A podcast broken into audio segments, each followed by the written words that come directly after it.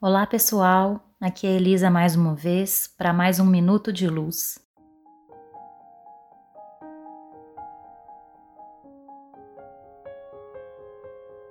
E hoje a gente vai conversar um pouquinho sobre o Livro dos Espíritos, especificamente sobre a questão 919 de O Livro dos Espíritos. Nessa pergunta, Allan Kardec faz aquela pergunta muito clássica e importante aos espíritos, que é a seguinte: qual o meio prático mais eficaz que tem o homem de se melhorar nesta vida e de resistir à atração do mal? E a resposta que os espíritos dão a essa pergunta é a seguinte: um sábio da antiguidade vou disse: Conhece-te a ti mesmo. Essa é, o, é um, uma resposta claríssima, objetivíssima, mas que mesmo assim merece um comentário do espírito de Santo Agostinho. Ele coloca como um anexo, com um comentário a essa pergunta, um texto muito profundo sobre essa questão do autoconhecimento que nos proporciona a evolução. É um esforço interior, né? É um esforço individual e de escolha que a gente faz de querer se transformar todos os dias em pessoas melhores. Nesse texto, Santo Agostinho dá algumas dicas de como a gente deve fazer esse processo de autoconhecimento. A primeira dica que Santo Agostinho dá é a reflexão sobre as nossas próprias atitudes. Ele aconselha que a cada dia a gente tenha um tempo dedicado a olhar para as nossas atitudes, olhar se essas atitudes foram boas ou não. E mais do que olhar para as atitudes em si, ele coloca um aspecto que é olhar sobre um olhar sobre as motivações das nossas atitudes. Porque muitas atitudes nossas podem parecer boas, mas estão sendo motivadas por sentimentos que não são bons. E a gente sabe que isso, em verdade, não é uma atitude boa, se ela é motivada por intenções que não são boas, que são egoísticas. Então você pode ser uma pessoa muito gentil, a gente vai ver isso mais para frente num exemplo que eu trouxe aqui. Você pode ser uma pessoa muito gentil, mas que tenha gestos estudados para conseguir certas vantagens. Então isso é uma coisa ruim no final das contas. O que ele propõe é uma reflexão, um balanço do dia moral. Então é mais profundo do que avaliar atitudes, é avaliar a nossa, as nossas, os nossos sentimentos, avaliar as motivações das atitudes. E se a gente encontrar dificuldades para isso, a gente pode pedir a Deus nesses momentos, aos bons espíritos que nos acompanham, esclarecimento e forças para a gente se modificar. E aí ele coloca que a gente precisa refletir sobre atitudes que de alguma forma são contra Deus ou contra o próximo, e eu achei ele interessante, ele adicionou contra nós mesmos também. E nas motivações das nossas atitudes. E aí entra aquela questão, né, do como julgar a si mesmo como a gente vai ter esse olhar crítico em relação a nós mesmos? Isso é muito difícil, é uma habilidade muito grande e que requer de nós um desprendimento e uma abertura muito grande, às vezes maior do que a gente possui.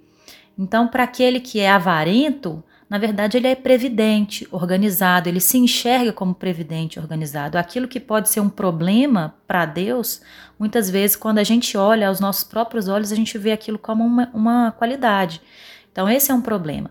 E aí ele coloca duas dicas interessantes para a gente avaliar se a gente está sendo correto nesse auto-julgamento, né? Nesse, nessa autoanálise.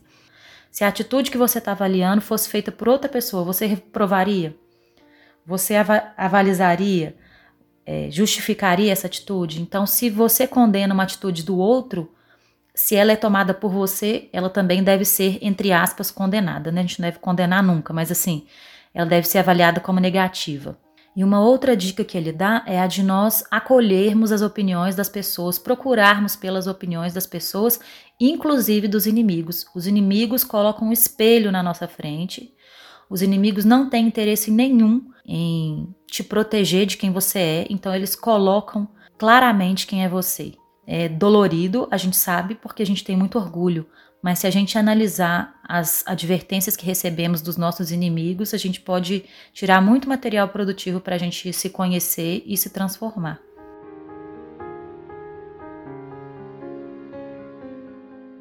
Uma vez, quando eu era bem mais nova, é, eu fui perguntar para um professor de espiritismo meu o que, que eu podia fazer para para me conhecer, porque eu tinha dificuldade de fazer essa avaliação e essa reflexão que o Santo Agostinho está colocando aqui.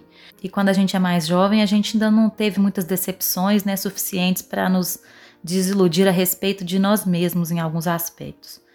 E aí ele colocou uma forma muito interessante de a gente se avaliar, que é pela leitura, olha só que interessante, pela leitura dos livros de André Luiz, psicografados por Chico Xavier. Porque esses livros mostram o ponto de vista espiritual das pessoas encarnadas, muitas vezes, e também é, a superioridade ou inferioridade dos espíritos desencarnados, mostram o plano da verdade, mostram a realidade humana, seja ela no plano físico ou no plano espiritual, pelos olhos da verdade do plano espiritual. Então, revelam as intenções e os sentimentos que estão por trás de atitudes e também mostram as consequências de certas posturas. Para ficar mais claro, eu trouxe aqui alguns trechos do livro Sexo e Destino. É um livro psicografado por Chico Xavier e Valdo Vieira, e quem ditou o livro foi o espírito de André Luiz. E esse livro, é, eu acho ele muito interessante sob esse aspecto do, do autoconhecimento, porque eu estava lendo ele outro dia e eu estava prestando atenção em um aspecto que tem a ver com isso que a gente está falando, que é o seguinte: até a página sente alguma coisa, é muito mais do que isso, mas até a página sente alguma coisa, o livro se dedica basicamente a fazer uma análise, uma descrição psicológica de todos os personagens envolvidos, sejam eles encarnados ou não. Então eu achei isso assim muito interessante, porque ele mostra algumas personagens em algum diálogo, por exemplo, falando alguma coisa, e também fala, enquanto a pessoa falava assim, assim, assim, ela na verdade estava querendo mobilizar o interlocutor dela dessa forma, com esse sentimento, com essa intenção, para que a outra pessoa ouvisse e sentisse tal coisa. Então ele é um livro assim que destrincha a individualidade das pessoas e mostra as reais motivações de cada um tanto os espíritos superiores quanto aqueles que estavam em trabalho, vamos dizer assim, mais mediano, de ajuda aos encarnados e também dos encarnados. Então eu trouxe aqui um exemplo, olha só. Dona Márcia é uma personagem do livro, não vou entrar em detalhes sobre quem é ela, porque senão a gente demoraria muito. Mas olha aqui no momento que ela está num diálogo, a dona Márcia se revelava talvez mais simpática pela brandura estudada dos gestos.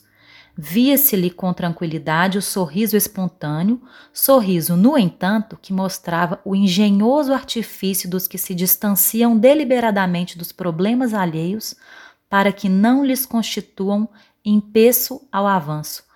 Doçura trabalhada no egoísmo atencioso, pronto a sorrir, nunca se incomodar.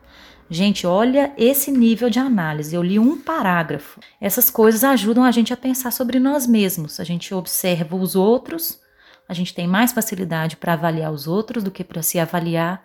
E vendo os outros, a gente pode é, tecer grandes aprendizados para nós mesmos. E agora de um espírito superior, como que será a psique de um, de um espírito superior? Olha só, um venerando amigo espiritual entrou na câmara. A arrebatadora expressão de simpatia marcava-lhe a presença. Não era a luz suave a se lhe extravasar docemente da aura de sabedoria que me impressionava, e sim a substância invisível de amor que lhe emanava da individualidade sublime. Aí continua, tá, gente? Assim, esses trechos que eu tô lendo são trechos pequenininhos, mas assim, esse livro tem descrições psicológicas riquíssimas e que se a gente tiver olhos de ver, a gente vai poder atribuir muitas coisas que os personagens a, vivem à nossa própria individualidade. E aí, voltando ao texto do Santo Agostinho, ele diz para a gente não ter medo de multiplicar questões nítidas e precisas sobre, as nossas, sobre a nossa própria personalidade, para a gente gastar tempo com isso, porque isso pode nos garantir muita felicidade no futuro e eu diria no presente também. E quando ele coloca o futuro, aí é que muda tudo. Para que se conhecer? Para que se conhecer se o futuro é a morte e o fim? Não faz sentido. Só faz sentido eu me conhecer e me melhorar para o futuro se esse futuro for o da vida eterna, se esse futuro for a vida espiritual após a morte. E ele coloca assim: nós provocamos fenômenos. No início do Espiritismo, né? Eu estou colocando esse parênteses aqui. No início do Espiritismo, ele diz: nós provocamos fenômenos para vos impressionar os sentidos, para vocês não terem dúvidas. E a esses fenômenos seguimos com instruções. Então, os, os fenômenos vêm, é, criam uma fé, uma crença, uma certeza da vida espiritual. E depois vem as instruções para que a gente adeque a nossa postura de acordo com essa esse novo paradigma da vida eterna. E aí ele coloca que todos nós devemos espalhar essas instruções. Então, estou eu aqui espalhando essa instrução, mas ela não deve parar em você que está ouvindo. Quem aprende o Espiritismo precisa espalhar o Espiritismo. Quem aprende verdades espirituais e entende a importância delas precisa se transformar num divulgador desses conhecimentos, com responsabilidade, com estudo, com seriedade, mas divulgando, porque a, humanidade está sedenta desse conhecimento. Esse foi o Minuto de Luz de hoje e estamos aqui para receber o feedback de vocês, interagirmos e quem sabe aí que a gente tenha contribuído para o entendimento de alguém. Um grande abraço e até a próxima.